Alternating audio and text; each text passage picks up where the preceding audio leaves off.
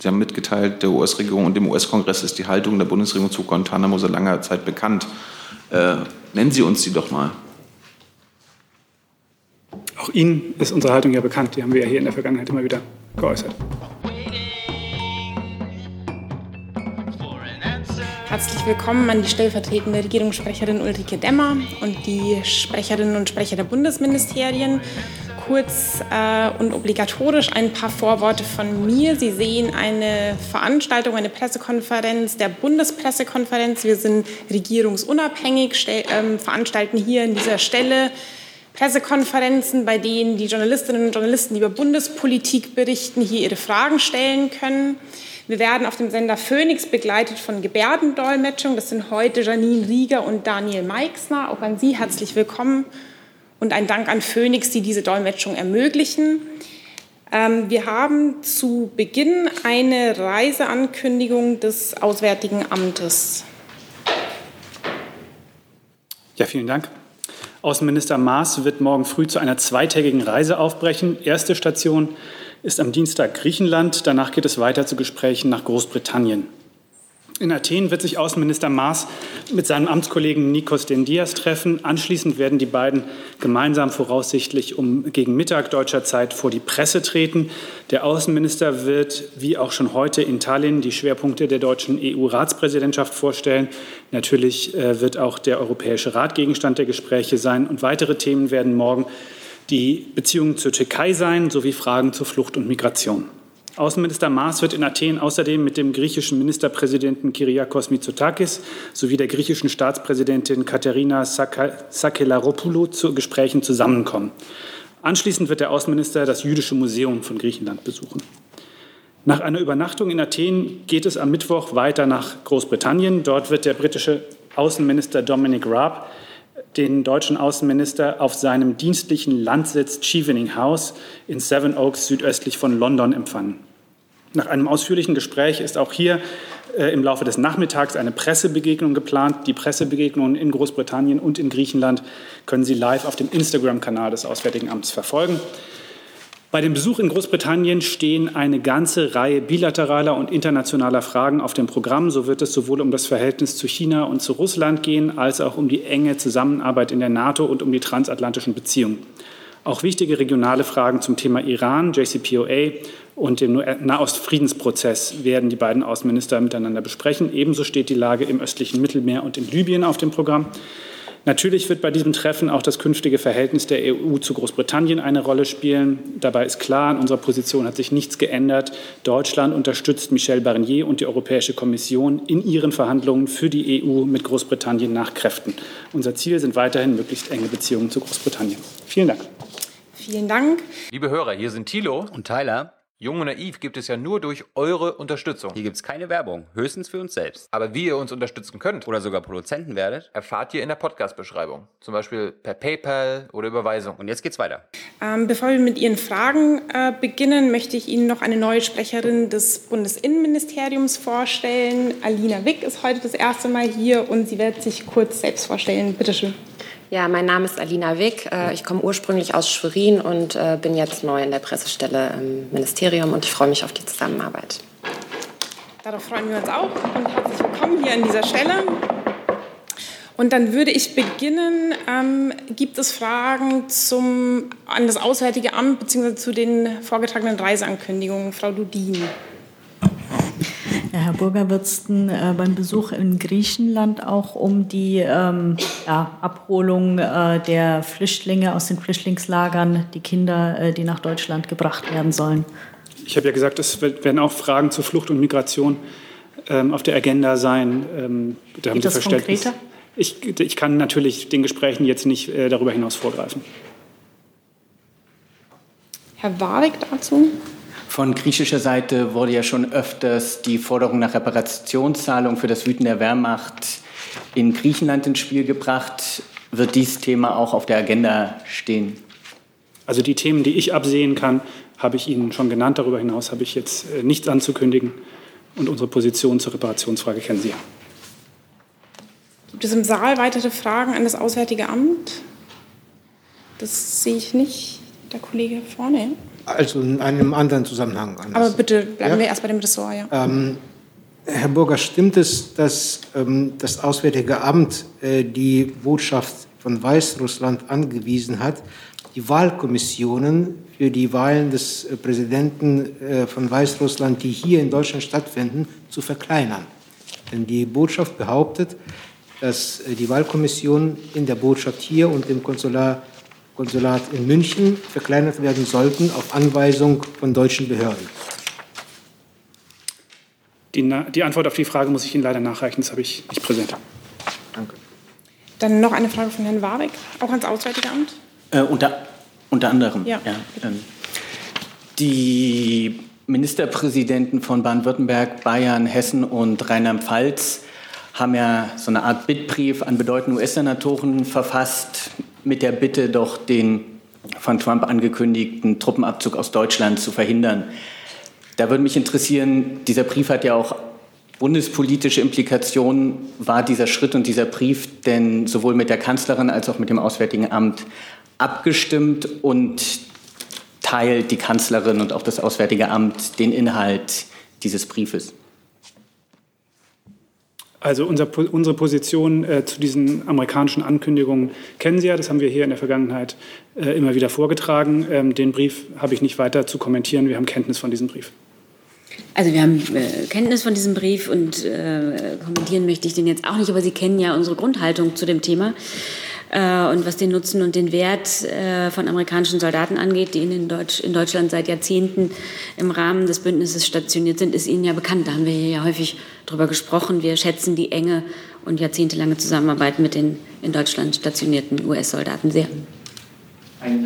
Äh, in dem Brief wird unter anderem auch ausgeführt, dass ich zitiere, dass die US-Präsenz Voraussetzung für einen partnerschaftlichen Beitrag zum Frieden in der Welt darstellt. Da würde mich noch interessieren, sieht denn die Kanzlerin beispielsweise auch in dem von Rammstein ausgehenden, völkerrechtlich hoch umstrittenen Thronenkrieg einen Beitrag zum Weltfrieden, wie das in dem Brief formuliert wird? Also ähm, wir haben auch dieses Thema hier häufig besprochen. Äh, dazu kennen Sie unsere Grundhaltung.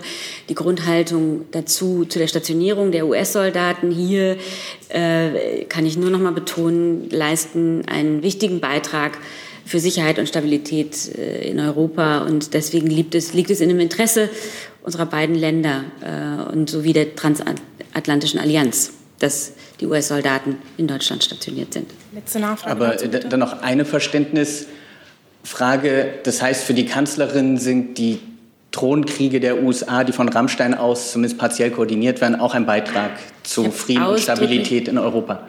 Ich habe ausdrücklich die Verquickung, die Sie hier versuchen, äh, nicht vorgenommen. Sie kennen zu beiden Themen unsere Haltung. Ich würde an dieser Stelle eine Frage dazwischen nehmen, die uns online erreicht hat. Der Kollege Kuparanis von der Deutschen Welle fragt äh, vermutlich an das Auswärtige Amt, was genau wird Herr Maas in Athen in Bezug auf die Türkei mit seinen Amtskollegen besprechen? Ja, auch hier muss ich äh, wie üblich darauf verweisen, dass die Gespräche ja noch bevorstehen und ich den deswegen hier nicht im Detail äh, vorgreifen kann, ähm, über das hinaus, was ich hier gesagt habe, dass das eines der Themen der Gespräche sein wird. Herr Hönig, war das auch ans Auswärtige Amt? Ja, alles so. Ja, aber es ja, Burger, es gibt Berichte, nach denen sich der ähm, Ex-Wirecard-Forscher Masalek in Russland aufhält, äh, mithilfe des, äh, militärischen, äh, des russischen militärischen Geheimdienstes. Können Sie da irgendwas zu sagen äh, als äh, Auswärtiges Amt? Und vielleicht die Frage auch an Frau Demmer. Haben Sie da Kenntnis darüber? Äh, sind Sie informiert worden, möglicherweise von der deutschen Botschaft in Moskau? Also die Medienberichterstattung dazu haben wir zur Kenntnis genommen. Äh, aber wir äußern uns ja grundsätzlich nicht zu äh, laufenden Ermittlungsverfahren und werden uns deswegen auch nicht an Spekulationen über den Aufenthaltsort von Herrn Marsalek äußern. Den Ausführungen von Herrn Burger habe ich da an dieser Stelle nichts hinzuzufügen. Können Sie da, können Sie da möglicherweise unter drei was zu erzählen?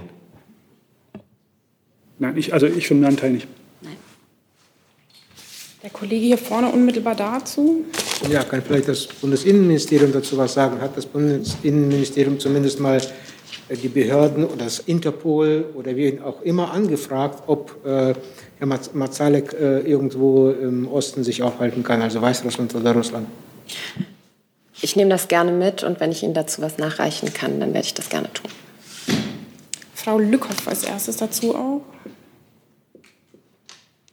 Trotzdem nochmal nachgehakt. Das heißt, auch ähm, Sie sind nicht auf die russische Regierung oder den Botschafter zugegangen in Bezug auf Gespräche oder gar einer eventuellen Forderung nach einer Auslieferung. Danke. Was ich gesagt habe, ist, dass wir uns zu laufenden Ermittlungsverfahren grundsätzlich nicht äußern. Herr Kremer, auch zu diesem Thema? Ja. Äh, ganz allgemein gefragt, ähm, wer ist denn zuständig innerhalb der Regierung? Innenministerium, Justiz, Außen, Kanzleramt? Das ist ja ein sehr vielschichtiges Thema und die Bundesregierung, äh, das Bundeskabinett arbeitet hier konstruktiv zusammen. Ähm, die Vorkommnisse erfordern natürlich eine umfassende Aufklärung. Ähm, der Fall Wirecard ist besorgniserregend und äh, insofern haben wir hier aber, also ich, ich nicht, aber die Kollegen in der vergangenen Woche ähm, ja umfassende Aufklärung versprochen und eingefordert. aber wir befinden uns derzeit im Aufklärungsprozess. Unmittelbare Fragen dazu noch im Saal? Herr Hönig? Frau Demmer, es gibt ja Berichte, dass ähm, die Kanzlerin oder das Kanzleramt sich im Rahmen einer China-Reise auch für Wirecard eingesetzt hat. Was kann, können Sie dazu sagen? Ähm, da kann ich schon mal ganz grundsätzlich äh, dazu sagen, dass sich die Bundesregierung ähm, im Rahmen ihrer bilateralen Kontakte mit anderen Ländern äh, regelmäßig für die wirtschaftlichen Interessen deutscher Unternehmen in diesen Ländern einsetzt. Ähm, oftmals werden Bundeskanzlerin und die Bundesministerinnen und Minister ja deshalb auch von hochrangigen Wirtschaftsdelegationen äh, auf ihren Auslandsreisen begleitet. Ähm, Im Kern bleibt das jeweils von der Bundesregierung ähm, unterstützte Anliegen, aber dann immer eine unternehmerische Entscheidung in alleiniger Verantwortung des Unternehmens. Äh, auch in diesem Fall äh, war das so. Also die Bundeskanzlerin hat im Rahmen ihres Gesprächs ähm, das, äh, die Firma angesprochen, äh, wie eben auch andere Firmen, äh, Themen zu anderen Unternehmen. Damit sollte die Frage. Ja, vielleicht noch, sorry, eine Nachfrage. Also das heißt, hat die Bundeskanzlerin sich aktiv für Wirecard eingesetzt äh, im, im Zuge der geplanten China-Aktivität von Wirecard? Ich, äh, das, was ich eben schon gesagt habe, gilt. Also die Bundeskanzlerin hat in ihrem Gespräch äh, in China neben anderen Themen, andere Unternehmen betreffend auch das Unternehmen Wirecard angesprochen. Damit sehe ich die Frage von dem Kollegen Heller vom Korrespondentenbüro Herholz online beantwortet. Wenn er das anders sieht, möchte er mir bitte eine Nachricht geben und generell den Hinweis für die Kollegen, die digital ihre Fragen schicken. Ich würde Sie bitten, das Medium und das angesprochene Ressort dazu zu schreiben. Danke. Herr Jung. Frau Demmer, von dem Finanzminister wissen wir, dass er seit Februar 2019 von Wirecard und den potenziellen Skandal gewusst hat. Seit wann weiß denn die Kanzlerin von Ungereimtheiten? Wann wurde sie zum ersten Mal informiert? Also die Kanzlerin hat jedenfalls zu diesem Zeitpunkt äh, keine Kenntnis von Unregelmäß Unregelmäßigkeiten bei Wirecard gehabt. Naja, also zwischen Februar 2019 und jetzt Juli 2020 ist eine lange Zeit. Wann hat sie zum ersten Mal von Ungereimtheiten bei Wirecard gehört? Wie gesagt, das habe ich ja auch eingangs gesagt, äh, also es äh, ist ein äh, großes, wichtiges Thema, bei dem die Bundesregierung sich um Aufklärung, um umfassende Aufklärung bemüht. Ähm, aber zu diesem Punkt kann ich Ihnen hier und heute jetzt noch keine Auskunft geben. Können Sie das nachreichen? Sobald es geht. Der Kollege hier vorne, ja. Ja, eine Verständnisfrage. Wer führt denn die Ermittlungen jetzt im Fall Masalek? Ist es die Generalstaatsanwaltschaft oder wir, ja, wir könnten diese Frage beantworten? Frau Wick wahrscheinlich. Nee, für, das, äh, für den Generalbundesanwalt, äh, das, das Justiz. Justiz? Weiß jemand, wer die äh, Ermittlungen führt? Dann wechseln wir einmal.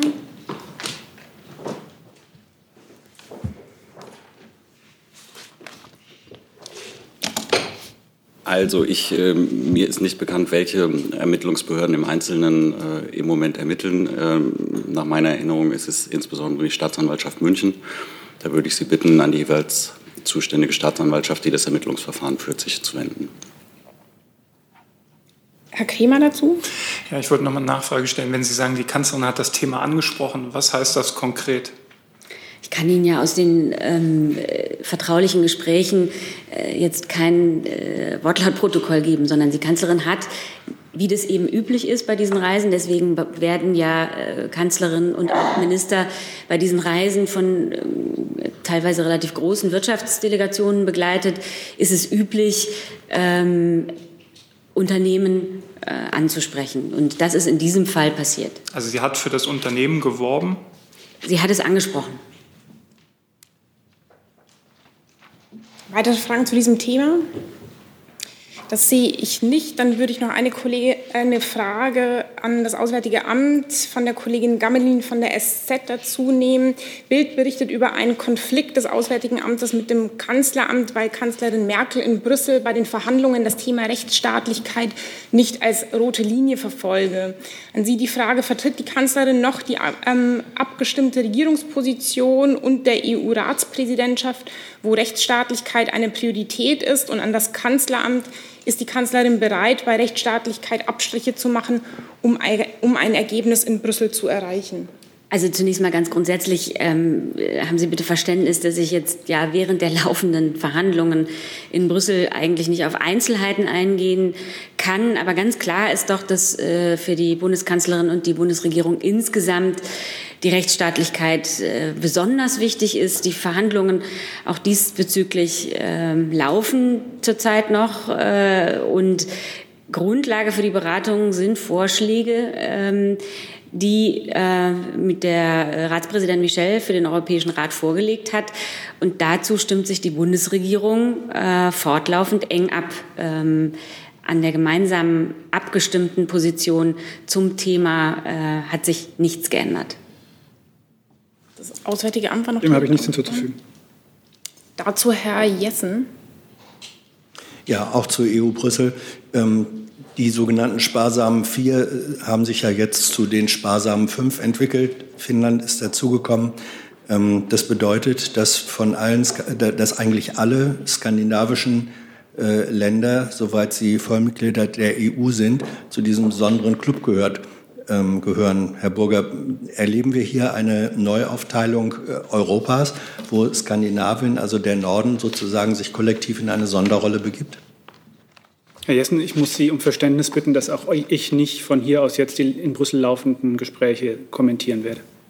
Nö, das war ja nicht ein Kommentar zu den in Brüssel laufenden Gesprächen, sondern der Sachverhalt, dass eine Gruppe von Ländern sich in einer sehr eigenen Art zusammenschließt und dass praktisch der gesamte skandinavische Raum mit Ausnahme Norwegens jetzt dazugehört. Das ist ja eine Sache, die unabhängig der laufenden Verhandlungen äh, zu bewerten wäre. Also die Interpretation, die Sie gerade vortragen, bezieht sich ja gerade auf äh, ein von Ihnen so interpretiertes aktuell laufendes äh, Verhandlungsgeschehen in Brüssel. Äh, insofern werde ich mich dazu jetzt nicht äußern. Herr Jung. Anderes Thema äh, fürs Aus, Auswärtige Amt. Dann machen wir da weiter. Oder gibt es, also nochmal kurz die Frage, gibt es noch direkt dazu Nachfragen? Das sehe ich nicht, dann Herr Jung. Ja. Ist an, oder? Nee? Doch, es ist an. So, Herr Jung, Ihr Mikrofon ist an. Sie so Brüssel fragen. Herr Burger, äh, Sie haben nach drei Wochen geschafft, letzte Woche äh, Ihre Haltung zu Guantanamo äh, nachzureichen, ohne die, uns die Haltung zu nennen. Äh, Sie, ich, Sie, haben mitgeteilt, der US-Regierung und dem US-Kongress ist die Haltung der Bundesregierung zu Guantanamo seit langer Zeit bekannt. Äh, nennen Sie uns die doch mal. Auch Ihnen ist unsere Haltung ja bekannt. Die haben wir ja hier in der Vergangenheit immer wieder geäußert. Ja, wie ist die? Ich, äh, mir ist die nicht bekannt. Nee, die können Sie ganz einfach in den äh, äh, Protokollen der Regierungspressekonferenz von vor einigen Jahren nachlesen. Die hat sich seither nicht geändert. Ja, aber können Sie die vielleicht auch für unsere äh, Bildkollegen und Tonkollegen vielleicht hier uns mal vortragen? Auch die haben ja Zugriff auf die Archive aus der damaligen Zeit. Da ist, ist das, das in großer Differenziertheit ähm, und ja auch äh, sehr, ähm, sehr engagiert diskutiert worden. Und deswegen, äh, glaube ich, ist es, ähm, macht es jetzt keinen Sinn, dass ich das jetzt hier nochmal wiedergebe. Das wiederholt sich. Äh, Herr Jessen dazu. Haltung bekannt ist eine Sache. Äh, die Frage ist, wird eine bekannte ähm, Haltung in solchen Gesprächen regelmäßig vorgetragen? Sie kennen von Cicero am Ende seiner Rede Ceterum censeo, Carthagiem und so weiter. Also wird regelmäßig vorgetragen in Gesprächen, dass die Bundesregierung der Auffassung ist, dass Guantanamo geschlossen werden müsse. Also ich mache jetzt hier grundsätzlich keine konkreten Angaben zu äh, vertraulichen Inhalten vertraulicher Gespräche. Was ich Ihnen sagen kann, ist, dass natürlich ähm, unsere Haltung zu Fragen ähm, des Völkerrechts, auch zu Fragen des humanitären Völkerrechts, zur Achtung der Menschenrechte und zur Achtung der Standards des humanitären Völkerrechts natürlich immer wieder auch äh, Gegenstand von Gesprächen mit unseren Partnern in den Vereinigten Staaten sind. Ist meine Interpretation dann richtig, dass diese Position ähm, proaktiv regelmäßig von der Bundesregierung gegenüber den amerikanischen Gesprächspartnern vorgebracht wird, mit verbunden mit der Position der Forderung, dass Guantanamo geschlossen werden müsse? Ich habe jetzt das gesagt, was ich zu diesem Komplex zu sagen habe.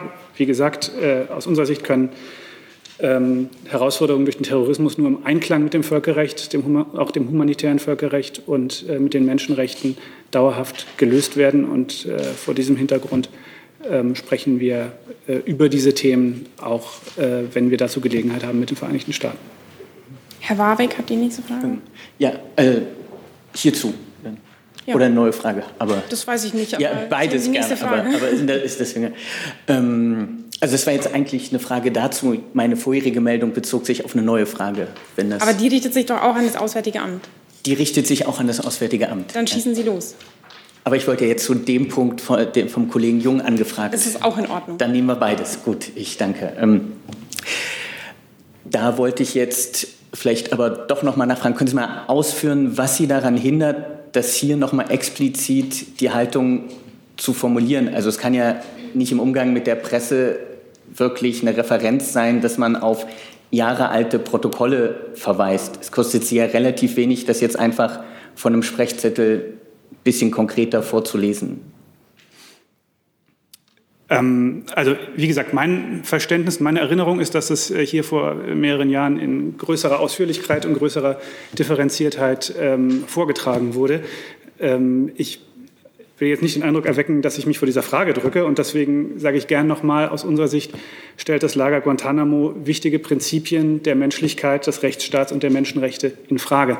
Aber wie gesagt, zu den ausführlichen Details der völkerrechtlichen und äh, menschenrechtlichen Bewertung würde ich Sie gerne auf die Diskussion dazu verweisen, die hier in der Vergangenheit ausführlicher stattgefunden haben.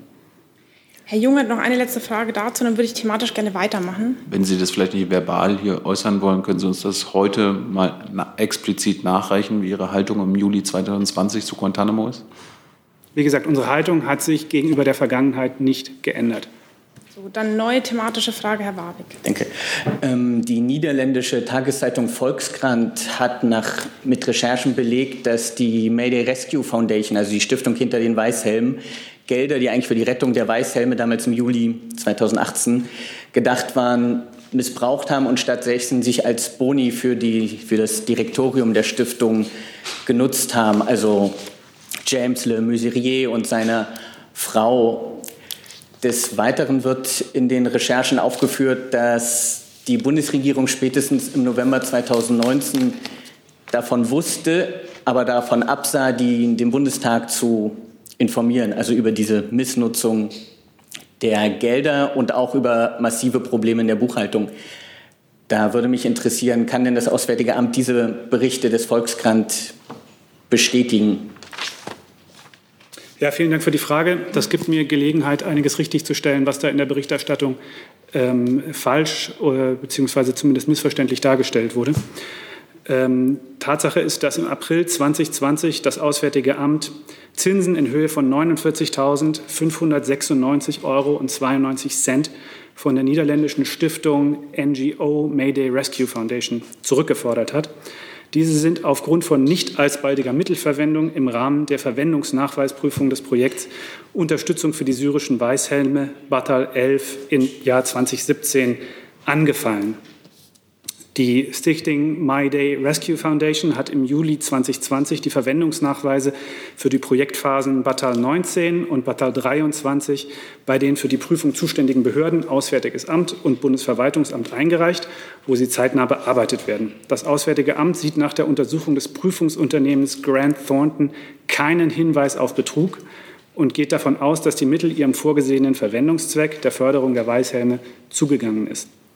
Dies legt auch der Abschlussbericht einer Finanzprüfung durch Grant Thornton nahe. Um eine zweckgemäße Verwendung der Mittel abschließend sicherzustellen, laufen derzeit Verwendungsnachweisprüfungen. Und ähm, zu dem äh, anderen erwähnten Betrag aus dem Artikel ähm, kann ich Ihnen nur sagen, die vom Auswärtigen Amt erhobene Rückforderung in Höhe von 49.000 Euro, die genaue Summe habe ich gerade genannt, ähm, stehen nicht im Zusammenhang mit der, Artikel, mit der im Artikel genannten und davon abweichenden Summe. Ähm, bei der Rückforderung des Auswärtigen Amts handelt es, handelt es sich, wie gesagt, um Zinsen, ähm, die im Rahmen äh, der Verwendungsnachweisprüfung aufgrund nicht alsbaldiger Mittelverwendung erhoben wurden. Und wie gesagt, aus unserer Sicht, ähm, aus der Prüfung ähm, der äh, bisher dem Auswärtigen Amt äh, vorgelegten Verwendungsnachweise ähm, gibt es auch nach der Untersuchung des Prüfungsunternehmens keinen Hinweis auf Betrug. Der unmittelbar dazu letzte Nachfrage. Jetzt hat die, es gab bisher noch eine, keine Nachfrage, aber gut.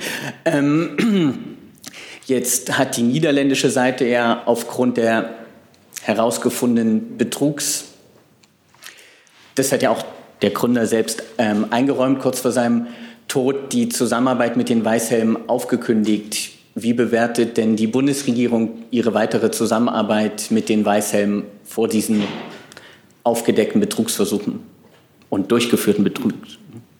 Also ich habe Ihnen jetzt gesagt, was der Stand ähm, der, ähm, der Forderungen und auch äh, der Beziehung äh, zu der NGO in Bezug auf die von Deutschland geförderten Projekte ist. Dort gibt es, wie gesagt, äh, nach dem bisherigen Stand der Prüfung keine Hinweise auf Betrug und es gibt eine finanzielle Rückforderung, die sich eben aus, auf Zinsen bezieht aufgrund einer nicht alsbandigen Mittelverwendung. das ist das, was ich Ihnen für das Auswärtige Amt dazu mitteilen kann. Der Kollege Frontal vor mir, war das auch dazu, beziehungsweise an das Auswärtige Amt? Aber auch an das Auswärtige Amt? Nein. Nein.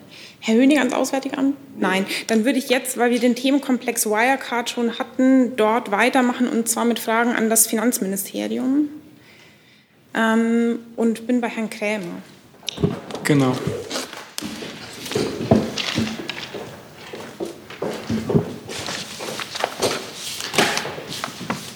Wir haben die ähm, Sondersitzung des Finanzausschusses jetzt für den 29. Ähm, Juli terminiert. Herr Scholz und Herr Altmaier sind auch angefragt. Ähm, mich würde interessieren, gibt es bereits eine abgestimmte Uhrzeit? Und ähm, können Sie zusagen, dass Herr Scholz fürs Finanzministerium und Herr Altmaier fürs Wirtschaftsministerium auch kommen werden? Oder werden Sie einen Staatssekretär schicken? Also die Terminplanung nimmt ja der Bundestag immer selbst vor. Und der Minister hat letzte Woche bereits angeboten, in einer Sondersitzung des Bundestagsfinanzausschusses den Sachstand zu erläutern. Ja, ich kann für das Bundeswirtschaftsministerium noch mal ergänzen. Also ich selber kenne die Einladung jetzt noch nicht. Ich kenne es auch noch jetzt aus der, aus der Presse. Ähm, aber ganz generell gilt natürlich, dass äh, die, die Bundesregierung, das Bundeswirtschaftsministerium ähm, solche, ähm, äh, solch, solche Bitten natürlich äh, nachkommt und sicherstellt, dass äh, das Bundeswirtschaftsministerium dann im Ausschuss entsprechend vertreten ist und Rede und Antwort stellt. Und haben Sie schon eine abgestimmte Uhrzeit? Wie gesagt, also den, die Terminplanung nimmt ihr der, der Ausschuss selbst vor. Der bestimmt ja seine Tagesordnung, das ist ja nicht Aufgabe der Exekutive. Der sagt aber, es ist so schwierig, einen Termin zu finden. Dann werden sicherlich die beiden Häuser und der Bundestag zusammen einen Termin finden. Weitere Frage an das Finanzministerium hat uns digital erreicht. Der Kollege Heller nochmal von dem Korrespondentenbüro Herholz fragt, wenn Finanzminister Scholz schon im Februar 2019 von den Unregelmäßigkeiten wusste, warum er die Kanzlerin nicht informiert habe.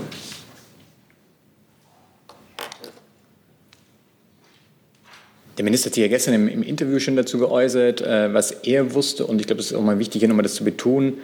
Im Februar war öffentlich bekannt, dass es Vorwürfe gegen das Unternehmen gibt. Dazu wurde ja auch breit in der Presse berichtet. Ähm, die wurden dann untersucht, denen wurde dann nachgegangen. Ähm, und darüber wurde der Minister informiert. Und der Informationssachstand ist jetzt nicht so viel detaillierter gewesen, was ohnehin in den Zeitungen stand.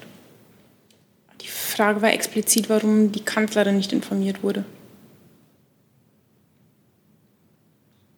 Inwieweit jetzt hier die diese Information nicht weit. Also die, ich kann es mal vorlesen. Warum hat Scholz die Kanzlerin dann vor diesem Hintergrund nicht informiert? Weil die Information, die, also ich betone nochmal, die Informationen, äh, die, über die unser Minister informiert worden ist, waren im Wesentlichen öffentlich bekannt. Und ähm, das war der, der Sachstand im Februar 2019, der ja auch der insgesamten Öffentlichkeit bekannt war. Herr Hönig war das? Oh, ja. Herr Kuhnermann, ähm, Sie hatten ja als BMF angekündigt einen, einen Aktionsplan zur Reform der Finanzaufsicht. Äh, wie weit ist denn das gediehen? Bis wann ist das zu erwarten? Also möglicherweise schon bis zur Sondersitzung des Ausschusses und dann in dem Zusammenhang auch die Frage ans BMWI. Das BMWI ist ja für die Wirtschaftsprüfer zuständig. Ähm, jetzt gibt es auch sagen wir mal, Kritik nicht nur aus der Opposition, auch vom Koalitionspartner, dass sie da sich bisher zu wenig gekümmert hatten, was die Reform der Wirtschaftsprüfung anbetrifft, weil die Wirtschaftsprüfer spielen da ja auch eine ähm, relativ umstrittene Rolle bei der, auf, bei der ganzen Wirecard-Nummer.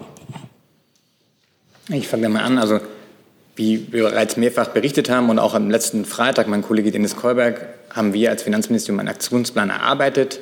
Dabei wird es insbesondere um eine effektivere Bilanzkontrolle gehen und die Kontrollverfahren, aber auch natürlich um die Rolle der Wirtschaftsprüfer, deren Unabhängigkeit und wie die Kontrolle über die Wirtschaftsprüfer gestärkt werden kann. Der Aktionsplan wird derzeit mit den anderen Ministerien abgestimmt und wird dann zeitnah vorgelegt werden. Ja, ich kann dann fürs äh, Bundeswirtschaftsministerium noch ergänzen. Also ich glaube, die Haltung des Bundeswirtschaftsministers und auch des Bundeswirtschaftsministeriums ist hier ganz klar, dass wir eine umfassende und schnelle Aufklärung brauchen. Und äh, dazu muss alles untersucht werden, ähm, welche Fragen äh, sich hier stellen. Ähm, und äh, es gibt ja verschiedenste Stränge. Ähm, wir haben ja schon gesprochen, viel über das, das Thema BaFin, über das Thema DPR, ähm, äh, welche Konsequenzen dort gezogen werden. Es gibt staatsanwaltschaftliche Untersuchungen. Dann gibt es die Frage, äh, die Wirtschaftsprüfer selber untersuchen natürlich, was dort vorgefallen ist. Dann gibt es die Diskussion, die hatten Sie auch gerade angesprochen, die Frage, welche Konsequenzen müssen denn für die Wirtschaftsprüfer vielleicht gezogen werden. Das sind äh, Themen, die im Bundesjustizministerium laufen, wenn es die Frage gibt, welche Vorgaben sind zu machen.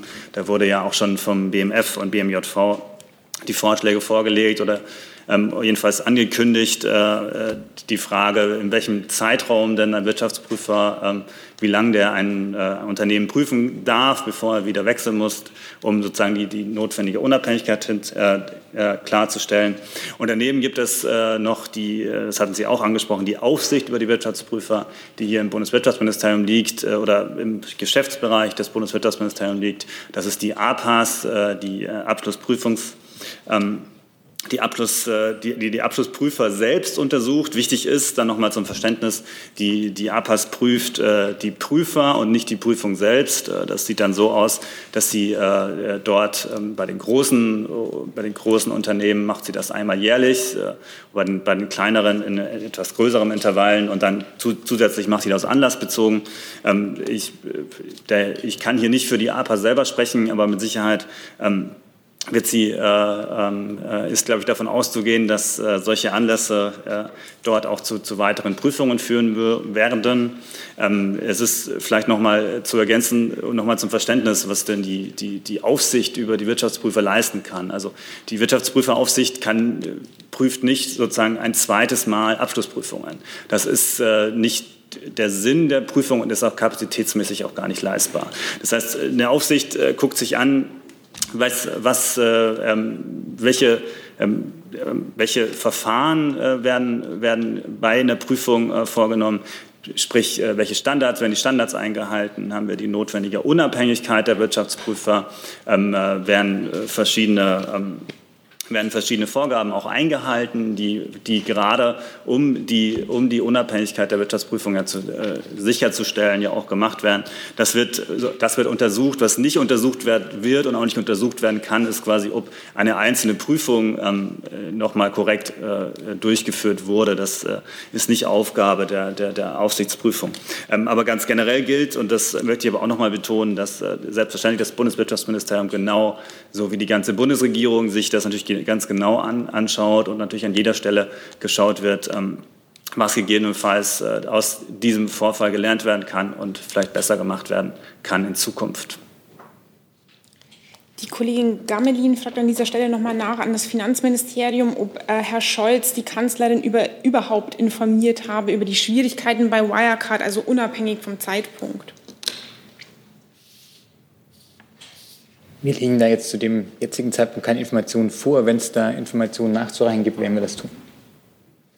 Herr Jung, war das auch zu diesem Thema? Ähm, wer ist dann noch aus dem BMF zum Ausschuss vorgeladen? Cookies zum Beispiel.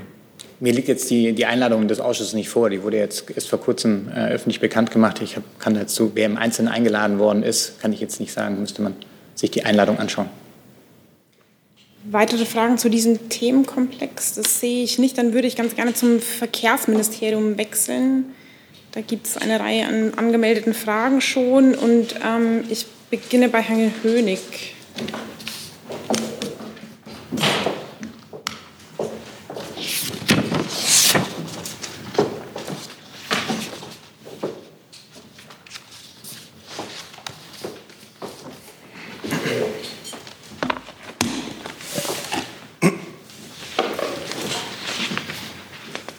Ja, ähm, Herr Alexandrin, äh, nochmal zum Thema ähm, SCVO. Der bayerische Ministerpräsident und CSU-Chef äh, Söder hat jetzt das Verhalten von Ihres Ministers als sehr ärgerlich bezeichnet, was diesen Fehler anbetrifft. Äh, wie kommentiert der Minister diese Aussagen? Und zum Zweiten, wie geht es denn jetzt weiter bei der SCVO? Ähm, gibt ja seit längerem schon Beratungen Bund, Länder. Ähm, also äh, wann gibt es denn da Ergebnisse zum Status quo, wie da jetzt mit diesem Rechtsfehler ähm, äh, umzugehen ist. Und dann vielleicht auch nochmal äh, ans Justizministerium und ans BMVI die Frage, äh, ist bereits klar, wer jetzt für diesen Fehler verantwortlich ist? Also ich fange vielleicht mal an zur ersten Frage. Grundsätzlich äußere ich mich nicht zu, ähm, zu Äußerungen aus dem politischen Raum. Ähm, zum Thema, was ist passiert und wie geht es weiter? Ähm, Im Sinne einer äh, einheitlichen Regungen hatten sich ja, wie Sie auch angesprochen hatten, Bund und Länder äh, relativ ausführlich ausgetauscht äh, und haben dort auch eine Regelung gefunden, nämlich dass äh, aktuell der Bußgeldkatalog bis zum, wie er ist, bis zum 27.04., also bis vor der Änderung gilt. Ähm, was bedeutet das äh, im Detail? Das bedeutet, dass bei rechtskräftig behördlichen oder gerichtlichen Entscheidungen eine Rücknahme ausscheidet. Das heißt, hier hat man sich die Länder darauf vereinigt äh, oder darauf geeinigt, äh, dass diese Bußgeldbescheide zu vollziehen und die aus, äh, ausstehenden Zahlungen eingefordert werden. Ähm, bei Verfahren, die noch nicht rechtskräftig sind, das heißt, wo der Bußgeldbescheid beispielsweise ausgestellt ist, aber die Einspruchsfrist, die in der Regel 14 Tage beträgt, ähm, noch läuft, können die zuständigen Behörden den Bescheid von Amtes wegen korrigieren, nämlich in diese Richtung korrigieren, wie ich eben gesagt habe, ähm, an die Regelungen des alten Bußgeldkataloges äh, angepasst. Genau, und solange kein Bußgeldbescheid erlassen wurde, gilt eben das Gleiche. So, wie geht es weiter? Die, ähm, der Austausch mit den Ländern läuft weiterhin sehr intensiv. Das heißt, welchen nächsten Termin haben wir vor Augen, da die Änderung durch den Bundesrat muss und der nächste Bundesratstermin am 18. September stattfinden wird, ähm, ist das eben die nächste Thema. Ja. ja, vielen Dank. Ähm, also was die äh, Vergangenheit angeht, hatten sich meine Kollegin dazu ja schon geäußert. Da gibt es keinen neuen Stand und nichts Neues zu, zu sagen. Was die Zukunft angeht, ist aus unserer Sicht der Fehler jetzt schnellstmöglich zu korrigieren. Und dazu hat sich der Kollege ja gerade schon geäußert. Nachfrage dazu sehe ich nicht. Ich glaube, damit ist auch die Frage von Frau Lindner digital beantwortet. Wenn nicht, geben Sie mir noch mal einen Hinweis. Frau Lückhoff hat noch eine weitere. Das war auch ans BMVI. Aber anderes Thema. Ja. Hm. Ähm, Herr Alexandrin, es gibt Berichterstattung, der Minister habe im Zusammenhang mit der Infrastrukturabgabe ein privates E-Mail-Konto benutzt. Können Sie das bestätigen? Und wenn ja, in welchem Umfang ist das geschehen? Und ist damit zu rechnen, dass der Minister dann weitere E-Mails auch vorlegt? Und an Frau Dämmer und die anderen Ministerien die Frage, wie wird es denn überhaupt gehandhabt oder gibt es eine Regelung? Ähm, ist der Gebrauch privater E-Mail-Konten überhaupt gestattet für Minister und andere? Danke. Das kann ich nicht bestätigen, weil mir dazu schlicht äh, noch keine Information vorliegt. Ähm, grundsätzlich ist es aber so, dass der Minister und auch das BMVI, und das haben wir auch relativ klar gemacht von Anfang an, natürlich die Arbeit des Untersuchungsausschusses unterstützen, ähm, indem wir eben transparente Akten nachreichen. Wir sind da mittlerweile bei über einer Million Seiten an Dokumenten, die, ähm, die dem Untersuchungsausschuss zur Verfügung gestellt wurden. Ähm, das heißt letztendlich aber auch, dass die Aufarbeitung der Vorgänge zur Pkw-Maut Gegenstand des Parlamentarischen Untersuchungsausschusses sind. Äh, und da vertrauen wir voll und ganz auf die Arbeit, die dort geleistet wird. Also ich kann Ihnen jetzt nicht sagen, äh, das müsste ich nachreichen, zur Nutzung privater E-Mail-Konten. Wir haben hier ja vielfach in anderen Zusammenhängen über die Veraktungs- gesprochen, äh, nach der ganz klar äh, geregelt ist, was zu verakten ist und was nicht zu verakten ist. Aber vielleicht kann das Innenministerium helfen. Also ich kann hier an der Stelle vielleicht nochmal ergänzen, weil wir in der Diskussion ja auch relativ aktiv beteiligt waren. Ähm, ich glaube auch, dass wir uns da sehr ausführlich zu geäußert haben und dort auch mehrmals den Punkt angesprochen haben, ähm, dass egal von welchen Accounts oder in welchem Format diese Kommunikation stattgefunden hat, wenn sie verwaltungsrelevant war, was sie eben wäre für die Vergabe eines solchen öffentlichen Auftrages, dann ist sie eben zu verakten. Da haben wir damals auch relativ ausführlich die, ich glaube auch mit Unterstützung der Kollegen vom BMI, die ähm, die, die rechtliche Situation mit Registraturrichtlinie, mit Verwaltungsverfahrensgesetz äh, ähm, dargelegt. Das bezieht sich dann auch auf etwaige E-Mail-Nutzung privater Konten, die Veraktung. Generell gilt, alles, was veraktungswürdig ist, wird dann eben auch veraktet. Ob, wie gesagt, ne, jetzt die Berichterstattung stimmt, kann ich Ihnen aktuell nicht sagen.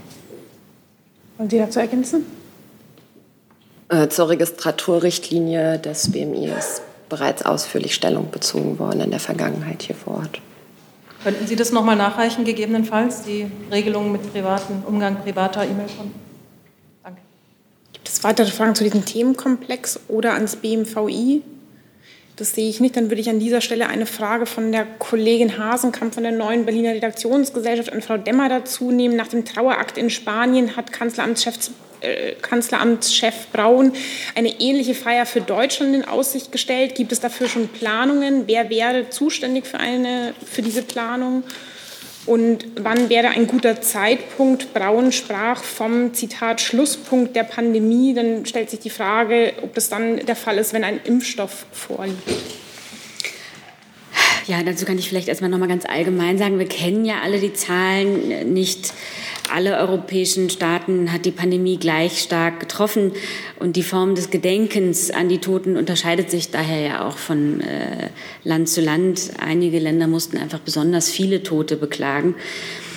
Zum jetzigen Zeitpunkt äh, ist seitens der Bundesregierung keine zentrale Gedenkfeier geplant. Der Chef des Kanzleramtes, äh, Dr. Braun, hat betont, er findet es wichtig, ein Zeichen zu setzen, dass die Gestorbenen nicht vergessen sind.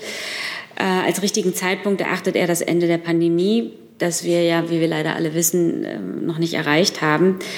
Aber vielleicht kann ich hier äh, an dieser Stelle für die gesamte Bundesregierung sagen, äh, unsere Gedanken sind auch heute äh, bei all denen, die mit den Folgen der Krankheit kämpfen und die auf Intensivstationen um ihr Leben ringen, sowie die Angehörigen, äh, die ihnen Beistand leisten. Unser tiefes Mitgefühl gilt allen Betroffenen, all jenen, die infolge der Pandemie einen nahestehenden Menschen verloren haben. Dann würde ich vielleicht eine Frage noch mal konkretisieren. Sie fragte, ob der Schlusspunkt der Pandemie sich eben mit der Findung eines Impfstoffs oder also zu dem Zeitpunkt festsetzen lässt, wenn ein Impfstoff vorliegt. Also ich mag jetzt hier nicht spekulieren, wann wir die, die weltweite Ausbreitung des Covid-19-Virus äh, überwunden haben werden. Ein Impfstoff ist sicherlich ein wichtiger Aspekt, aber ähm, ich, es lässt sich jetzt schlecht prognostizieren, äh, wann wir die Pandemie überwunden haben werden. Weitere Fragen zu diesem Thema, Herr Jessen? Nee, Entschuldigung. Jetzt. Mein angemeldetes Thema ginge, äh, wäre über Pandemie Impfstoff und ginge ans Gesundheitsministerium. Soll ich das hier anschließen? Ich würde sagen, das passt. Gut. Ähm, Frage ans Gesundheitsministerium. Äh, Berichten zufolge beginnt heute in äh, Brasilien mit mehreren tausend Freiwilligen äh, Tests, glaube Phase 3 klinische Tests von Impfstoffkandidaten. Ähm, es gibt äh, auch Kritik an äh, solchen Testungen sowohl in Brasilien als auch in Südafrika. Es gibt Bewegungen, die sagen, wir werden hier als Versuchskaninchen äh, benutzt. Ähm, wie ist die Position der Bundesregierung zu Testungen in, äh, von Impfstoffkandidaten in Ländern, wo die sozialen Verhältnisse schwierig bis schlecht sind? Ähm, und gibt es Regelungen und Auflagen für Impfstoffe, die in Deutschland entwickelt werden, wo sie getestet werden können? Ja, also ähm, grundsätzlich ist es so, es gibt ja äh, bereits mehrere äh, Studien, ähm, äh, zu Impfstoffen an äh, Menschen. Das heißt, es laufen weltweit bereits mehrere Studien. Also äh, die Studie, die Sie ansprechen in Brasilien, ist nur eine von vielen die derzeit laufen. Ähm, was jetzt die einzelnen äh, Vorgaben äh, zur, ähm, zu klinischen Studien anbelangt, die müsste ich jetzt tatsächlich nachreichen. Äh, Im Grunde genommen ist es das, was äh, ja, das äh, Bundesinstitut für Arzneimittel und Medizinprodukte sowie das Paul-Ehrlich-Institut halt eben vorhalten. Ähm, Impfstoffstudien, die müssen genehmigt werden und dafür ist dann eben das Paul-Ehrlich-Institut zuständig. Ja wenn Sie das nachreichen äh, könnten, wie es da, wie die deutsche grundsätzliche Haltung ist, wäre schön. Eine konkrete, konkrete Nachfrage zu Deutschland. Ähm, DFL-Präsident Keller äh, möchte gern, dass äh, Präventivtestungen ähm, in großem Maßstab, also im, Grunde umfassend vor Bundes- oder Fußball-Großereignissen stattfinden, damit die mit Publikum stattfinden können. Ähm, das, der Begriff der Präventiv Testung. Gibt es den überhaupt? Das scheint mir im Widerspruch zu stehen zu dem, was der Bundesgesundheitsminister bei seinem letzten Auftritt vor wenigen Tagen hier äh, dazu gesagt hat. Also Herr Jessen, äh, der Begriff Präventivtestung, der ist mir auch nicht geläufig, das muss ich gestehen an dieser Stelle. Ähm, grundsätzlich ist es so, das haben wir auch immer deutlich gemacht, dass ein Test immer nur eine Momentaufnahme sein kann. Inwieweit jetzt äh, die DFL, äh, äh, Entschuldigung, alles gut, äh, inwieweit jetzt der DFB tatsächlich ähm, solche Tests für, für Fußballspiele her heranziehen will, muss ich ganz ehrlich sagen, ähm, erschließt sich jetzt nicht meiner Kenntnis. Ähm, grundsätzlich ist es so, das wissen Sie auch, ähm, hat ja die DFL ein Konzept erarbeitet, das ähm, wesentliche das, äh, Aspekte des Infektionsschutzes berücksichtigen soll. Und ähm, wichtig dabei ist unter anderem eine deutliche Reduktion der Zuschauerzahl und die Einhaltung eines Mindestabstands. Ähm, für uns ist eigentlich klar, dass es äh, Fußballspiele in ausverkauften Fußballstadien derzeit nicht geben kann. Ähm, DFL war mein Fehler gewesen. Ich hatte einen Keller falsch zugeordnet. DFB ist richtig. Können Sie das vielleicht nachliefern, weil das ja doch ein neuer konzeptueller Ansatz ist, der da ins Spiel gebracht wird, was Sie davon halten?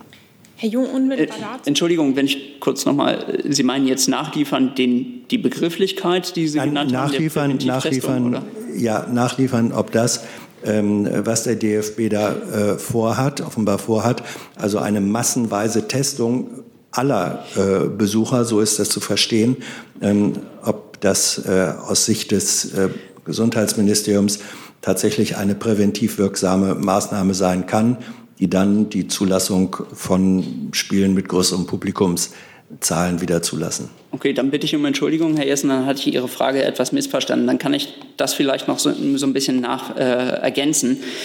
Grundsätzlich ist es so, dass die einzelnen Fußballclubs äh, eigenständige Hygienekonzepte vorlegen müssen. Die müssen von den örtlichen Gesundheitsämtern abgenommen werden.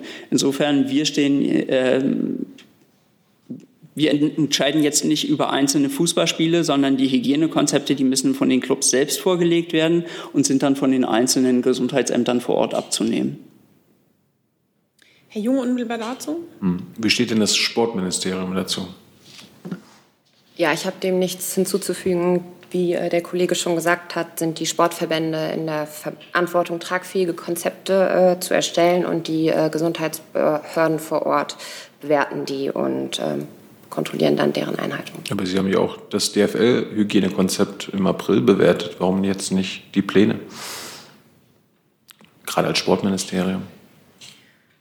Also ich finde, ich habe das ausreichend beantwortet, dass Nein. die örtlichen Behörden dazu, dafür zuständig sind. Ähm, wir bleiben noch beim Gesundheitsministerium und Herr Krämer hatte noch eine Frage. Ja, Art ans Wirtschaftsministerium eigentlich, aber artverwandt. Dann würde ich ganz gerne noch einen Moment beim Gesundheitsministerium bleiben, Frau Lückhoff. Allerdings anderes Thema. Es geht um den Pflegebonus, der ja nun doch nicht an die Krankenpfleger in den Kliniken bezahlt wird. Ähm, der Minister sagte, das sollen nun die Krankenhäuser übernehmen und sei über das Pflegebudget bedeckt, was die Kliniken wiederum abstreiten. Die sagen, sie seien in enormen finanziellen Schwierigkeiten durch Corona. Warum bekommen denn jetzt nur die Altenpfleger den Bonus und nicht auch die Krankenpfleger? Also zu diesem Thema haben wir uns hier schon häufiger geäußert. Äh, grundsätzlich bleibt es dabei. Äh, wie gesagt, wir haben immer davon gesprochen, dass dieser Bonus in der Altenpflege ausgezahlt wird. Und äh, in der Krankenpflege ist es so, dass bereits jetzt die Vereinbarung solcher Boni möglich ist. Ähm, das hatte ich hier auch schon ausgeführt, dass äh, wir zu Beginn des Jahres die ähm, Pflegekosten aus den Fallpauschalen rausgenommen haben und äh, alles, was in der Pflege anfällt, wird vollständig refinanziert. Und das gilt auch für tariflich vereinbarte Boni.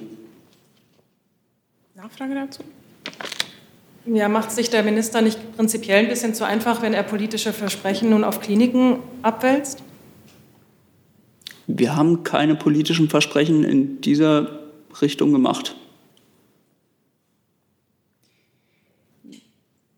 Ehe wir zum Wirtschaftsministerium wechseln, würde ich dem Kollegen ähm, Frontal das Wort geben. Die Frage schon länger offen. An welches Ressort richtet sich das? Das ging ans Innenministerium. Mhm. Rupert Wiederwald ist mein Name für den Westdeutschen Rundfunk. Es geht um äh, das Thema äh, Menschen, die in einer Partnerschaft leben äh, mit jemandem aus dem Ausland, aus einem Drittstaat. Diesen äh, Menschen aus den Drittstaaten ist ja die Einreise derzeit untersagt. Und äh, da wäre einmal die Frage, äh, gibt es Pläne aus dem Innenministerium oder in der Bundesregierung, äh, diesen Zustand zu erleichtern? Wenn ja, wann? Und wenn nein, warum nicht? Ja, im Rahmen der äh, EU-Ratspräsidentschaft wird sich dafür eingesetzt, dass das äh, bei Reisen aus äh, Drittstaaten vernünftig gelöst wird, äh, wobei wir dafür ein gemeinsames äh, Vorgehen in Europa brauchen. Zusatz? Es gibt ja äh, bereits einige Staaten, die das ja machen. Und ähm, Tschechien wäre ein Staat, Österreich, Dänemark, andere. Also es gibt ja schon durchaus ein europäisches in dem Sinne Vorgehen, weil es mehrere europäische Staaten schon zulassen. Also warum kann Deutschland das nicht? Das Vorgehen anderer Staaten bewerten wir an dieser Stelle nicht ähm, und hoffen auf ein, eine gemeinsame europäische Lösung in dem Fall. Da muss ich noch mal kurz nachhaken. Ich habe Sie auch nicht gebeten, das zu bewerten, was andere Staaten machen. Nur die Frage ist halt, was hindert Deutschland daran, das selbst auch in die Hand zu nehmen? Also wir haben dazu ja Stellung bezogen und äh, wir sehen, dass der Minister hofft auf ein äh, gemeinsames Vorgehen in ganz Europa. Dann würde ich jetzt mit der Frage von Herrn Krämer an das Wirtschaftsministerium wechseln und dann weiter zum Verteidigungsministerium. Da geht es um die Impfstoffe. Ähm, da ist der britische Pharma-Riese GlaxoSmithKline jetzt bei CureVac eingestiegen, bei dem die Regierung ja 23 Prozent zuletzt gekauft hat. Daher die Frage, wie bewertet die Regierung den Einstieg der Briten und wurden Sie da vorab informiert und wenn ja, wann? Ähm, also zunächst äh, würden wir diesen Einstieg jetzt, äh, diese Meldungen darüber nicht, nicht weiter kommentieren, sind unternehmerische Vorgänge. Ähm, aber ganz grundsätzlich gilt, und das hat der Bundeswirtschaftsminister ja auch schon damals bei der Pressekonferenz, äh, als er über den Einstieg der, des, des Bundes bei CureVac berichtet hat, hat er ja auch schon gesagt, dass, äh, dass das Ziel ist und bleibt, weiteres privates Kapital für das Unternehmen zu finden. Und das hat er insoweit auch schon mal angesprochen, das Thema. Okay. Und vorab informiert? Ähm, dazu kann ich Ihnen nichts sagen. Herr Strack. Ähm, auch eine Frage ans Wirtschaftsministerium, anderes Thema. Äh, gestern gab es einen Bericht über eine Studie der Hessischen Stiftung Friedens- und Konfliktforschung, äh, wonach die Bundesrepublik seit 30 Jahren, die Bundesregierung seit 30 Jahren gegen äh, Richtlinien der ähm, Waffenexporte, Rüstungsexporte verstößt. Und dabei verweist die Stiftung auf äh, vereinbarte EU-Richtlinien. Ähm, wie, wie äußern Sie sich zu der Stiftung? Äh, zu der, zu der, Entschuldigung, zu der Studie? Ähm, ich habe die Studie selbst äh, nicht gelesen, ich hatte aber Berichterstattung darüber gesehen, ähm, äh, aber dazu mal ganz grundsätzlich. Äh, also die würde ich, die möchte diese Vorwürfe zurückweisen, denn die Bundesregierung verfolgt eine restriktive und verantwortungsvolle Rüstungsexportpolitik. Ähm, über die Erteilung von Genehmigungen für Rüstungsexporte entscheidet die Bundesregierung im Einzelfall und im Lichte der jeweiligen Situation nach sorgfältiger Prüfung unter Einbeziehung der außen- und sicherheitspolitischen Erwägungen. Grundlage sind dafür, und jetzt kommen wir auch zu Ihrer Frage nochmal. Ähm, zum einen, äh, dass die, die nationalen Vorgaben, das sind das Gesetz über die äh, über die äh, Kontrolle von Kriegswaffen, das Kriegswaffenkontrollgesetz, ähm, das Außenwirtschaftsgesetz, die Außenwirtschaftsverordnung und auch die politischen Grundsätze der Bundesregierung für den Export von Kriegswaffen und sonstigen Rüstungsgütern aus dem Jahr 2019. Aber auch der gemeinsame Standpunkt des Europäischen Rates, des Rates der gemeinsame Standpunkt des Rates der Europäischen Union vom 8. Dezember 2008 äh, betreffend der gemeinsamen Regeln für die Kontrolle an Ausfuhr von Militärtechnologie und Militärgütern. Ähm, die, dieser äh, gemeinsame Standpunkt wird, äh, wie auch die anderen Regeln, grundsätzlich jeder Einzelfallentscheidung zugrunde gelegt und die Bundesregierung ähm, misst äh, diesen dort genannten Kriterien sehr, sehr hohe Bedeutung bei ähm, und das wird in jener, jeden Einzelfallprüfung, in jedem Einzelfall dort berücksichtigt. Ähm, ich vielleicht noch ein paar allgemeine Hinweise auch zu dem Thema Rüstungsexporte und, äh, und die Zahlen, die da oft kursieren. Äh, Nochmal der Hinweis, dass auch eine rein ähm, zahlenbasierte Pauschalbetrachtung aus unserer Sicht immer, äh, die sich nur an den reinen Genehmigungswert in jeweiligen, jeweiligen Berichtszeitraum, äh, Berichtszeitraumen ähm, äh, widerspiegelt, für uns auch kein tauglicher äh, äh, äh, Gradmesser für die Beurteilung der Restriktivität der Rüstungsexportpolitik ist. Ähm, wie gesagt, wir brauchen hier eine Einzelfallbetrachtung und dort ist die Bundesregierung äh, restriktiv. Äh, auch zu den Zahlen, ich hatte äh, auch Zahlen gesehen, äh, wo es nochmal um die Kleinwaffen ging. Da möchte ich gerne auch nochmal bei den Kleinwaffen nochmal darauf hinweisen, dass wir die Kleinwaffen äh, grundsätzlich nicht mehr in Drittländer exportieren. Wir hatten ähm, äh, im Jahr 2018 und 2019 praktisch keine Exporte mehr, mehr in, in, in, Drittländer. Und Drittländer sind alle Staaten, die nicht äh, NATO, NATO gleichgestellt oder EU-Staaten sind. Und ähm, auch zum Thema Kriegswaffen vielleicht auch noch mal äh, eine Zahl, äh, die noch mal darauf hinweist, ähm, dass der, der, der Umfang der Exportgenehmigung für die Lieferung von Kriegswaffen ähm, in Drittländer ähm, sich äh, im 2019 ähm, waren das 43 Genehmigungen für die Ausfuhr von Kriegswaffen von insgesamt 2800 Genehmigungen. Auch nochmal das zur Einordnung. Nachfrage dazu? Nur eine Nachfrage. Es werden ja acht Kriterien aufgeführt in der Studie oder auch in den Berichten, die Sie zitieren, ähm, dass es, äh, dass es keinen Einsatz geben soll in ähm, Kriegs- oder Konfliktregionen. Äh, die Studie verweist darauf, dass in Mexiko und in, äh, im Jemen Kriegs-, deutsche Kriegswaffen eingesetzt werden. Wie kann das bei Ihrer restriktiven Politik passieren? Ähm, ja, ich zum Thema Mexiko, äh, also da hatten wir ja auch schon in zahlreichen Antworten auf parlamentarischen Anfragen auch geäußert zu dem ganzen äh, Komplex. Äh, das sind Vorgänge, die auch ein Stück weit jetzt auch zurückliegen, ähm, die auch Gegenstand von ähm, staatsanwaltschaftlichen Ermittlungen sind und auch der, die Justiz sich mit Fällen beschäftigt hat. Ähm, das ist ähm, auch äh, ausreichend auch von uns auch schon dargestellt, wie gesagt, auch nachlesbar. Ähm, äh, den Grundsatz hatte ich Ihnen gesagt, bei Kleinwaffen, es wird überhaupt nicht mehr in Drittländern grundsätzlich Exporte genehmigt. Äh, und ähm, wie gesagt, das ist jedes, jedes Mal eine Einzelfallentscheidung, wo genau im Hinblick auf das konkrete äh, Rüstungsgut, äh, auf die konkrete Möglichkeit äh, der, der, der, Verwendung und auf die konkrete Lage in den jeweiligen Ländern, insbesondere auch auf die Menschenrechtslage, eine Entscheidung getroffen wird. Und das sind Entscheidungen, äh, übrigens, das hatte ich auch ja eingangs erwähnt, Entscheidungen der kompletten Bundesregierung, wo insbesondere auch für die außen- und sicherheitspolitischen Aspekte das Auswärtige Amt äh, dort Einschätzungen liefert. Frau Dudin dazu? Ja, auch nochmal eine Nachfrage. Was Sie nämlich schlicht nach wie vor nicht wissen, ist, wenn äh, Waffen, Rüstungsexporte, Kriegswaffenexporte über Partnerorganisationen im Ausland an bestimmte Länder gehen, wäre es da nicht mal nötig, ein ähm, ja, Kontrollgesetz einzuführen, um diese Lücke auch schließen zu können? Ähm, ich möchte da gerne ähm, äh, sagen, wir haben da, es gibt dort geltende Regelungen, die auch umgesetzt werden.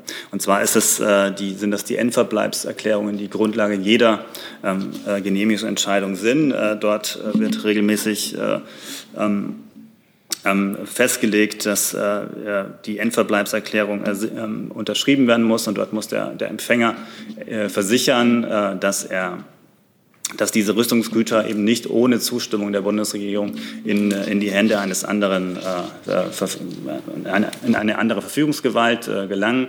Und äh, diese, dieser, ähm, äh, das, ist, das ist auch genau festgelegt in den politischen Grundsätzen der Bundesregierung und wie gesagt wird zum Gegenstand jeder Genehmigung gemacht.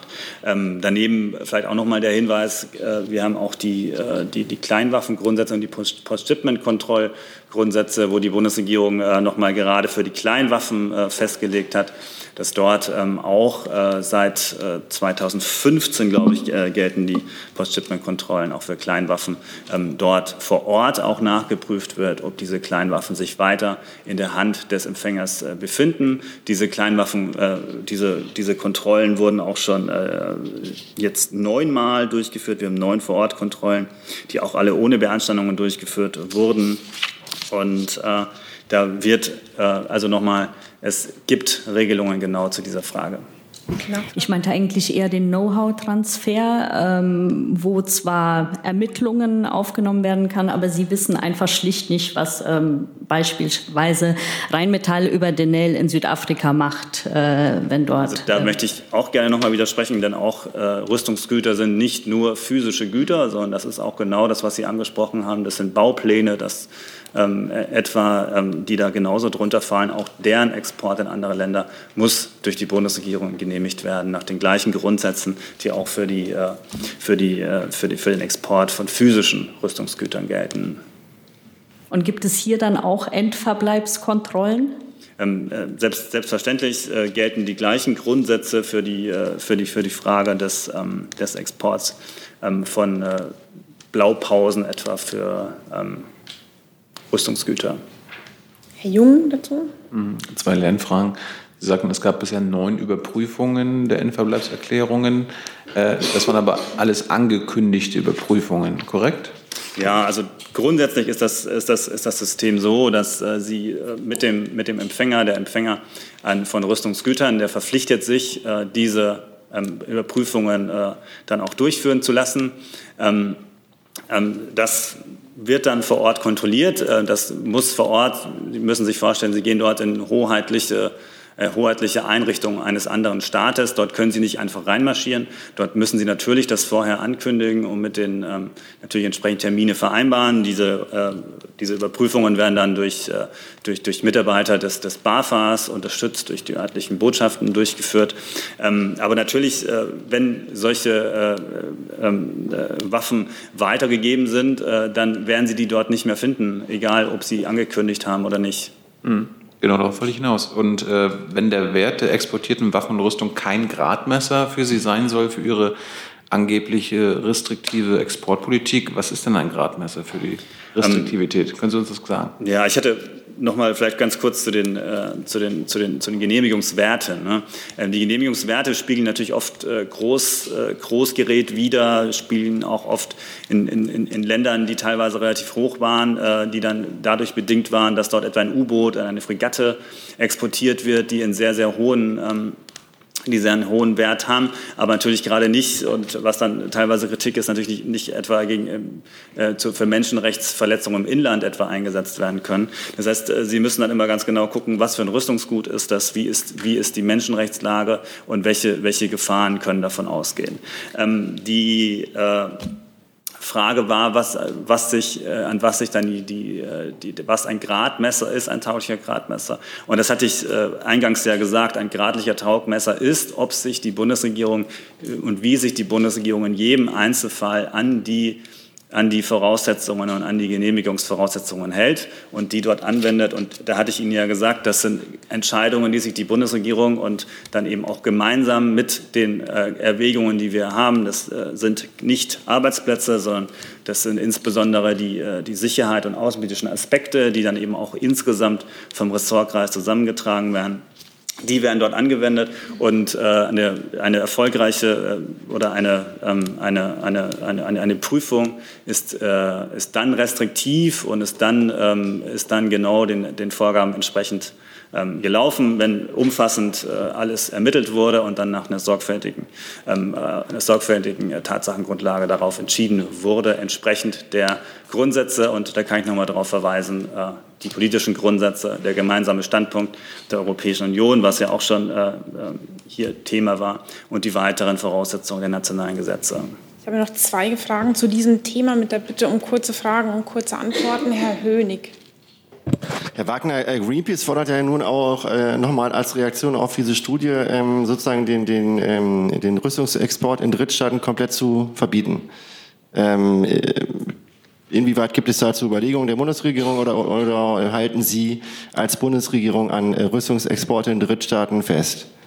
Ähm, ich hatte ja auch schon eingangs gesagt, ähm, bei, die Bundesregierung hat sich ja auch darauf verständigt, dass es, schon, dass es keine Exporte von ähm, Kleinwaffen mehr gibt in Drittstaaten. Und äh, im Übrigen gilt äh, die, die Rüstungspolitik der Bundesregierung, die sich an den Kriterien ähm, orientiert, die ich Ihnen genannt habe und an den Voraussetzungen. Frau Dudin dazu. Mhm. Halten die Bundesregierung ein Rüstungsexportkontrollgesetz derzeit nicht für notwendig? Ähm, ich hatte Ihnen die, die, die Regelungen ja jetzt äh, äh, ausführlich dargestellt. Die gelten, das sind äh, äh, rechtlich verbindliche Regelungen, die für die Bundesregierung gelten. Und das ist der Status quo der Rechtslage. Also kein Gesetz? Ähm, es ist, gibt derzeit keine Planungen, die mir bekannt sind für ein solches Gesetz. Frau Lückhoff an das gleiche Ressort, neues Thema? Nein? Dann würde ich jetzt erst mit dem Verteidigungsministerium weitermachen.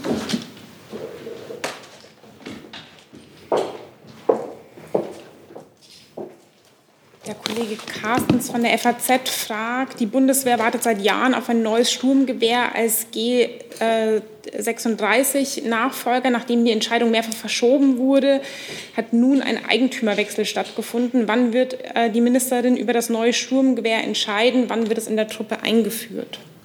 Ja, vielen Dank ähm, für die Frage. Unser Ziel ist es natürlich, das schnellstmöglich einzuführen. Aber ich bitte um Verständnis, es ist ein laufendes Verfahren. Da werde ich mich dazu nicht anlassen. Gibt es weitere Fragen zu diesem Thema? Das sehe ich nicht. Oder ans Verteidigungsministerium? Das sehe ich auch nicht. Dann bin ich bei Frau Lückhoff ans BMI. Dankeschön. Es gab am Wochenende ja wieder Krawalle gegen Polizisten, diesmal in Frankfurt. Wie bewertet der Minister das und sieht er bundespolitischen Handlungsbedarf? Dankeschön. Äh, wir haben ja jetzt innerhalb weniger Wochen zum zweiten Mal diesen Gewaltexzess erlebt, bei dem überwiegend äh, junge Menschen massiv gegen Polizeibeamte vorgehen. Ähm, umstehende Passanten sollen die Angreifer sogar bejubelt haben. Ein solches äh, Verhalten ist sowohl von den Angreifern als auch von den Passanten nicht hinnehmbar und durch nichts zu rechtfertigen. Ähm, die Polizei hat nach unseren Kenntnissen konsequent, aber besonnen gehandelt und die Lage zügig in den Griff bekommen. Dafür kann man sich bei den äh, eingesetzten Polizisten und Polizistinnen nur bedanken. Den Verletzten wünschen wir eine schnelle und vollständige Genesung. Die Vorgänge müssen jetzt umfassend aufgeklärt werden. Ähm, Straftaten müssen zur Anzeige gebracht werden und dann von der Justiz bewertet werden. Die hessische Polizei führt hierbei ja die Ermittlungen und wird die Hintergründe der Taten und der Tatverdächtigen aufklären und prüfen, wie so etwas künftig verhindert werden kann. Und der Minister wird persönlich zu den Ereignissen noch Stellung beziehen. Also kein politischer Handlungsbedarf erstmal. Man könnte ja auch, es soll sich ja um etliche äh, mutmaßliche Täter mit Migrationshintergrund handeln, auch im Bereich der Integrationspolitik mal nachgucken, ob da nicht Handlungsbedarf bestünde. Die Hintergründe für die Geschehen äh, müssen sorgfältig aufgeklärt werden und äh, die jeweiligen Behörden sollten jetzt als allererstes die Gelegenheit äh, genau dazu bekommen und dann wird man sehen. Herr Strack zu diesem Thema.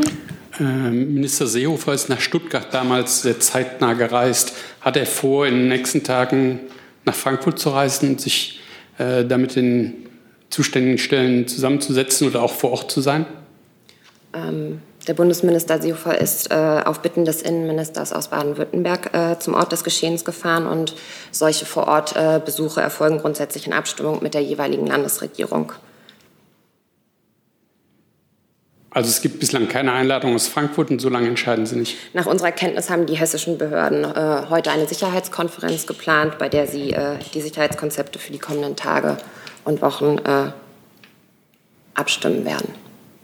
Weitere Fragen zu diesem Thema, Herr Jessen? Darf man die Antwort so verstehen, dass äh, wenn zum Beispiel das hessische Innenministerium den Bundesinnenminister bittet, äh, zwecks einer solchen Diskussion zu kommen, dass er dann wie im Falle Baden-Württemberg diese Einladung wohl annehmen wird? Die Antwort können Sie so verstehen, wie ich sie gegeben habe. Ja, ich verstehe sie ja eben nicht, deswegen äh, frage ich Sie. Wenn eine Einladung kommt, wird er dann äh, auch nach Hessen reisen, wie es äh, nach, ba nach Baden-Württemberg ja auch getan hat? Die vor Ort äh, Besuche erfolgen in Abstimmung mit den jeweiligen Landesregierungen. Weitere Fragen zu diesem Thema? Das sehe ich nicht. Gibt es insgesamt weitere Fragen? Herr Warwick. Ich hätte noch eine Frage ans Außenministerium. Dann wechseln wir nochmal dort. Ähm, der beziehungsweise die Pressestelle des selbsternannten Interimspräsidenten Venezuelas Juan Guaido spricht jetzt in letzter Zeit wieder vermehrt davon, dass Otto Gebauer, der persönliche Vertreter von ihm hier in Deutschland, deutscher Botschafter in Deutschland sei. Da würde ich ganz gerne wissen, habe ich da was verpasst? Erfolgte bereits eine Akkreditierung oder bleibt die Bundesregierung dabei, dass Herr Gebauer keinen Status als Botschafter hat? Nach meinem Informationsstand hat sich an dem Status nichts geändert. Wenn es da eine Veränderung geben sollte, würde ich das gerne nachreichen. Dann noch eine generelle Verständnisfrage zu Venezuela. Deutschland mischt sich ja schon teilweise recht massiv in die inneren Angelegenheiten Venezuelas ein, auch durch die Anerkennung eines Oppositionspolitikers als Interimspräsidenten. Da würde mich interessieren, auch auf der Basis von einer regelbasierten Weltordnung, auf welcher Artikel der UN-Charta, denn diese Einmischungen müssen ja irgendwie UN-gedeckt sein, basieren denn diese Einmischungen Deutschlands in die innere Angelegenheiten eines souveränen Staates? Also das weise ich natürlich äh, in aller Form zurück. Die Bundesregierung mischt sich natürlich nicht in innere Angelegenheiten anderer Staaten ein, auch nicht in die inneren Angelegenheiten Venezuelas. Ähm, äh, Sie erinnern sich sicherlich genauso gut wie ich daran, äh, wie die politische Krise in Venezuela entstanden ist, ähm, nämlich dadurch, dass ähm, die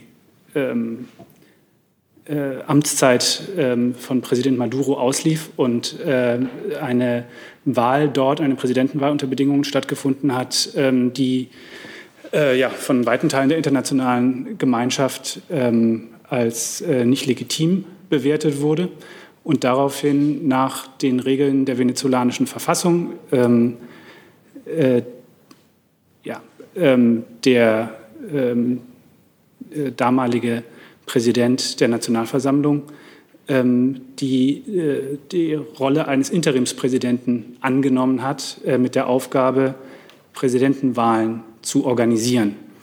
Äh, das ist nun ein Vorgang, der sich sozusagen aus der politischen Lage in Venezuela selbst ergeben hat und aus der venezolanischen Verfassung, dass dort sich in, in der Folge dieser politischen Konstellation ein, ein Verfassungs, ja, ein, ein, ein Widerspruch ergibt äh, zwischen der äh, Interpretation äh, der Verfassung äh, des, äh, des Maduro-Lagers ähm, und äh, der von Interimspräsident Guaido. Ähm, das ist nun eben eine Folge der innenpolitischen Entwicklung in Venezuela und der venezolanischen Verfassungsordnung und ist von uns von außen nicht aufzulösen. Hey Leute, Jung und Naiv gibt es ja nur durch eure Unterstützung. Ihr könnt uns per PayPal unterstützen oder per Banküberweisung, wie ihr wollt. Ab 20 Euro werdet ihr Produzenten im Abspann einer jeden Folge und einer jeden Regierungspressekonferenz. Danke vorab. Die letzte Frage hat Frau Dudin. Nochmal an das Innenministerium. Ist es richtig, dass am Freitag 100 ähm, Menschen aus griechischen Flüchtlingslagern nach Deutschland gebracht werden? Wenn ja, können Sie mir ein paar Einzelheiten nennen? Ähm, ja, das ist richtig. Es handelt sich um 100 Personen insgesamt, die nach äh, aktuellem äh, Stand ähm, am 24. Juli aus Griechenland aufgenommen werden soll. Dabei handelt es sich um äh, behandlungsbedürftige, kranke Kinder und ihre Kernfamilien. Können Sie noch was zur Nationalität oder Alter sagen? Ähm, die rund 100 äh, Personen, äh, die aus Griechenland kommen werden, kommen aus Afghanistan, Irak, den palästinensischen Gebieten, Somalia und Syrien. Weitere Fragen zu diesem Thema? Das sehe ich nicht. Vielen Dank für Ihre Fragen und Ihre Antworten. Einen schönen Tag und eine schöne Woche noch.